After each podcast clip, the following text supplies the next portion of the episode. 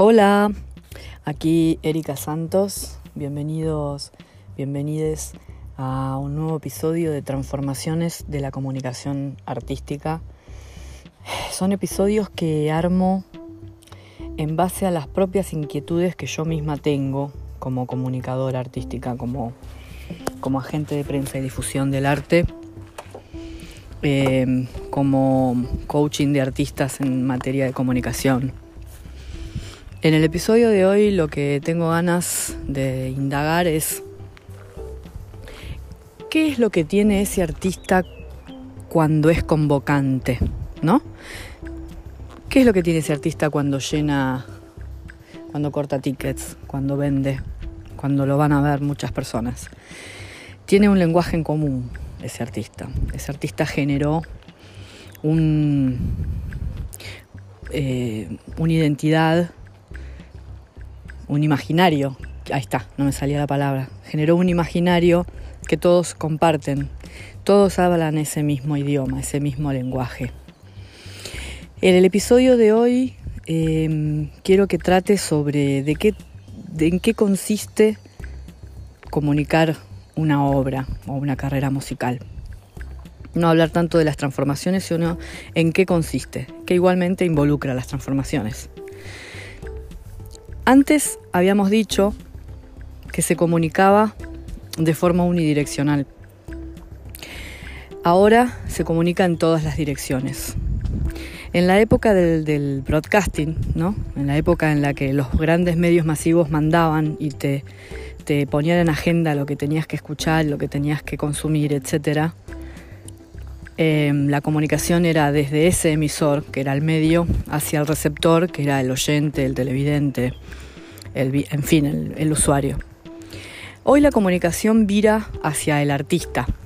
Es el artista el que tiene que comunicarle a su audiencia, em, digamos que su razón de ser, ¿no? En un punto.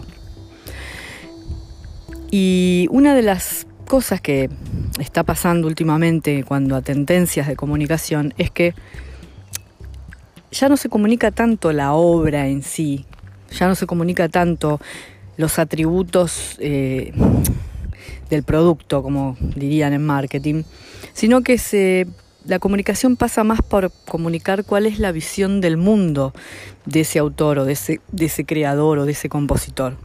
¿Qué piensa esa persona acerca del mundo? Es decir, que la obra es un elemento más de comunicación, pero no es lo que ustedes tienen que salir a comunicar de tacones de punta. Lo que tienen que salir a comunicar ustedes es quiénes son ustedes, sobre todo en comunicación digital. ¿Cuál es el tono del mensaje que manejan? ¿Qué es lo que les motiva? ¿Qué es lo que no les gusta que esté, sucediendo? ¿En qué no están de acuerdo? O sea, ¿por dónde les pasa a ustedes la, la víscera, ¿no? La tripa.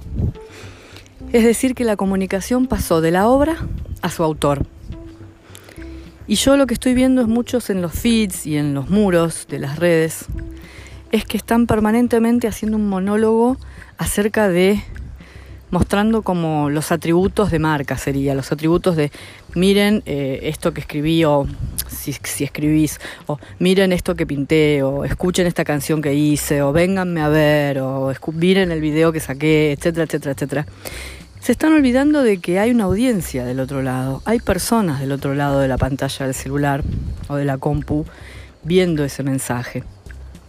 Lo que la comunicación busca en estos tiempos que corren es que sea relevante para la otra persona que sea pertinente para la otra persona. Es decir, que a partir de ahora traten de empezar a comunicarle eh, sus contenidos al, receptor de ese mensaje, pero no tratándolos como si fueran sus fans. Trátenlos como pares. Empiecen a hablarles desde ustedes para estas personas, hacia ellos y ellas. Eh, porque la tendencia es que eh, la comunicación tendría que generar o identificación, es decir, adhesión, cuando la persona ve ese mensaje, le guste, por ejemplo, se siente identificada, se sienta interpelada, o rechazo, es decir, no le guste, no le parece, no le parece, etc. Lo que no tenemos que generar con la comunicación es que pase desapercibido ese contenido. Por contenido ya no estoy diciendo a la obra en sí, sino a toda esa visión del mundo que tenés vos como artista. Bueno, esto ha sido todo por hoy. Espero que nos sigamos escuchando juntos eh, en los sucesivos podcasts, que les, que les sirva. Me dejan los comentarios o las preguntas o las dudas o sus inquietudes en las redes, que a medida de que voy recopilando ese material que ustedes me dejan, voy armando los podcasts. Así que espero que tengan un lindo día y nos estamos encontrando muy prontito. Gracias.